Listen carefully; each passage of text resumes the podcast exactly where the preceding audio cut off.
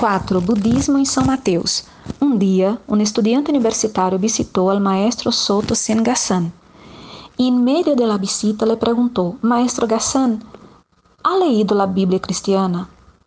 No, léeme por favor, dijo Gassan. El estudiante abrió la Biblia en São Mateus y leyó. ¿Por qué te preocupas por la ropa? Observen cómo crecen los lirios del campo no trabajan ni tejen. Sin embargo, les digo que ni siquiera Salomón, en todo su esplendor, se vistió como uno de ellos. No se preocupe por el mañana, porque mañana se preocupará por sí todos los días. Gassan haya dicho estas palabras, lo considero un iluminado.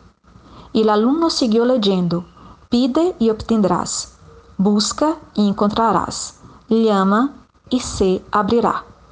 Por el que pide, recibe, e lo que busca, encuentra. E quando golpee, se abrirá. Gassan respondeu: Excelente! Quem dijo isso? Vive en el budismo.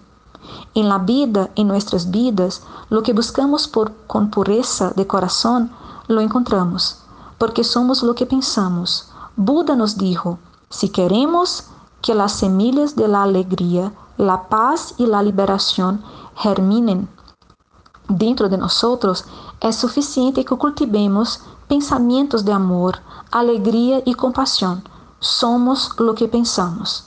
En el, en el Evangelio, según el Espiritismo, en el punto 15 del capítulo, Pedi et obtén, las voces compasivas de la codificación nos aclaran que el poder de la oración, el poder del deseo está en el pensamiento. Entonces, si tocas una puerta con el pensamiento real, se abrirá.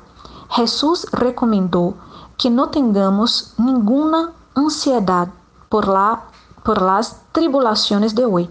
Cada día su cuidado es suficiente. Y en la oración ejemplar que nos dejó, nos enseñó a pedir el pan de hoy quando nos concentramos no momento presente, não devemos preocupar-nos por el futuro. O momento presente é o momento perfeito para viver.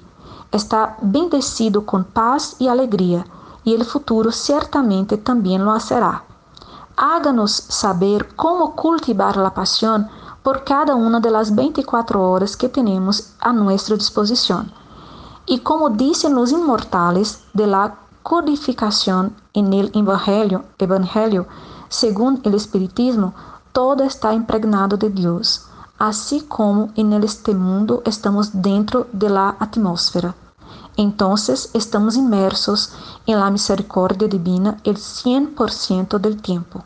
Solo se preocupa por vivir profundamente cada momento que podamos estar mais cerca de Deus.